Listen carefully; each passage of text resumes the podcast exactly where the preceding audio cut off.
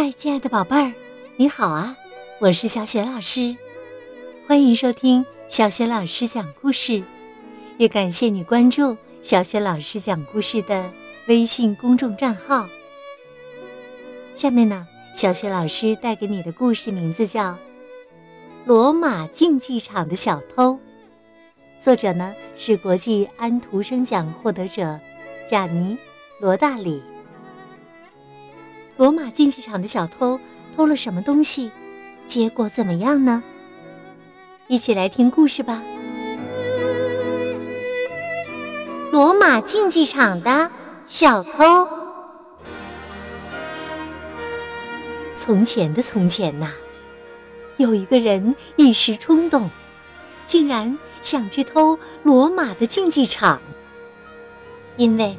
他不喜欢和别人分享这个名胜古迹，只想一个人独占。他提着一个袋子，来到竞技场，趁着警卫到处巡逻的时候，急急忙忙把古迹的石头往袋子里头塞，等塞满了就带回家。接下来的几天呐，除了星期天以外，他都重复做同样的事。他每天至少跑两三趟竞技场，搬石头的时候也总是小心翼翼的，免得被警卫发现。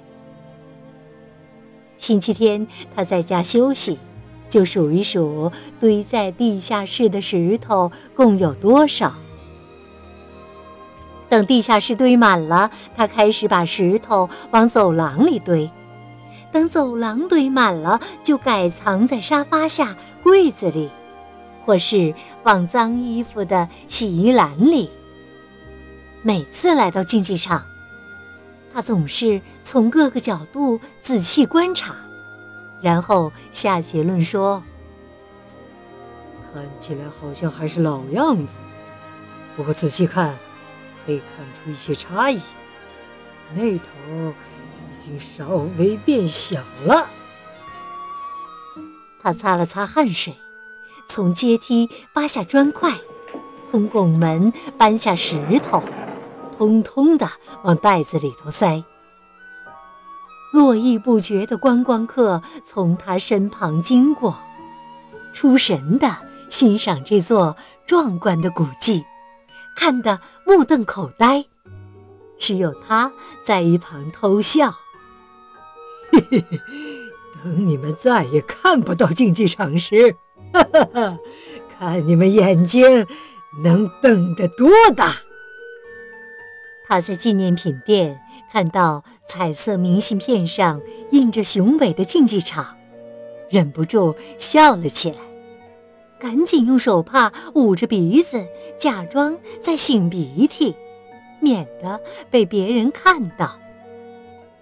嘿嘿嘿嘿，彩色明信片，哼！再过不久，你们要是想看竞技场，也只能看到这些明信片，过过眼瘾喽。一年又过了一年，他偷走的石头早已堆满了床下，厨房被挤满了。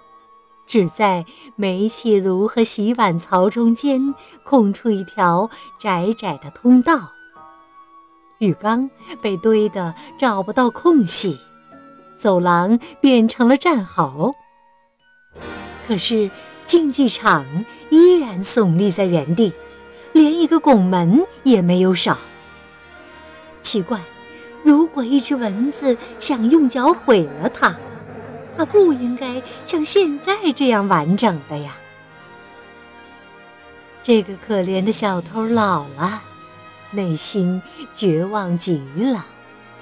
他心想：难道我打错算盘了？当初或许应该去偷圣彼得大教堂的圆顶的吧？嗯。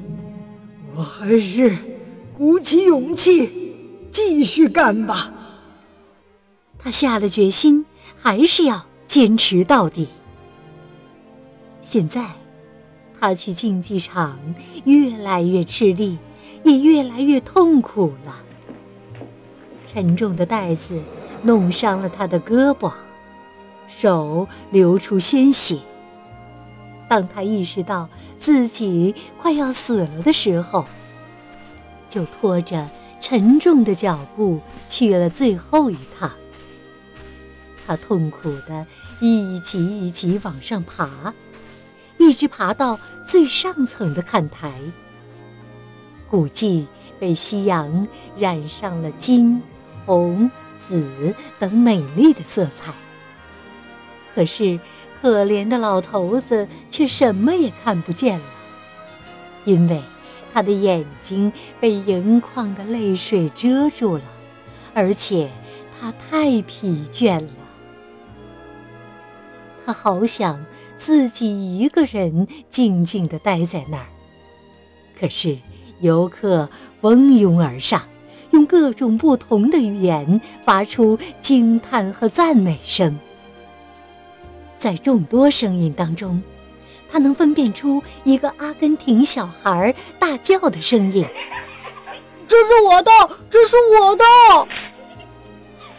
在这么美丽的景观前。说出这句话，是多么的不协调，又是多么的刺耳啊！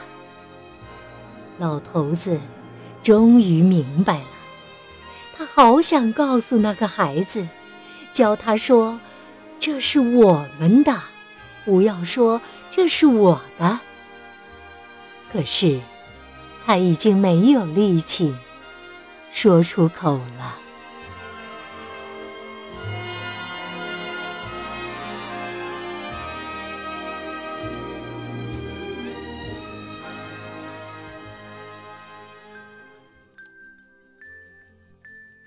亲爱的宝贝儿，刚刚啊，你听到的是小雪老师为你讲的故事《罗马竞技场的小偷》。作者呢是国际安徒生大奖获得者，来自意大利的作家贾尼·罗大里。宝贝儿，今天呢，小雪老师给你提的问题是：罗马竞技场的这个小偷在临死之前，终于明白了。他特别想教那个阿根廷的小孩说一句话。你还记得这是一句什么话吗？欢迎你把你的答案通过微信告诉小雪老师。小雪老师的微信公众号是“小雪老师讲故事”，也欢迎宝爸宝妈来关注，宝贝儿就可以每天第一时间听到小雪老师更新的故事了。我的个人微信号也在微信平台页面当中。如果喜欢我的故事，别忘了转发分享哦。已经关注的宝爸宝妈也提醒你，别忘了把小学老师讲故事设为星标，否则呀就很不容易找到呢。好了，宝贝儿，故事就为你讲到这儿啦。如果是在晚上听故事，有一些困了的话，下面可以和小学老师一起进入到。睡前小仪式当中哦，和你身边的人道一声晚安吧，给他一个暖暖的抱抱，然后呢，盖好被子，闭上眼睛，想象着你的身体从头到脚都非常的柔软，特别的放松。祝你今晚睡得香，做个好梦。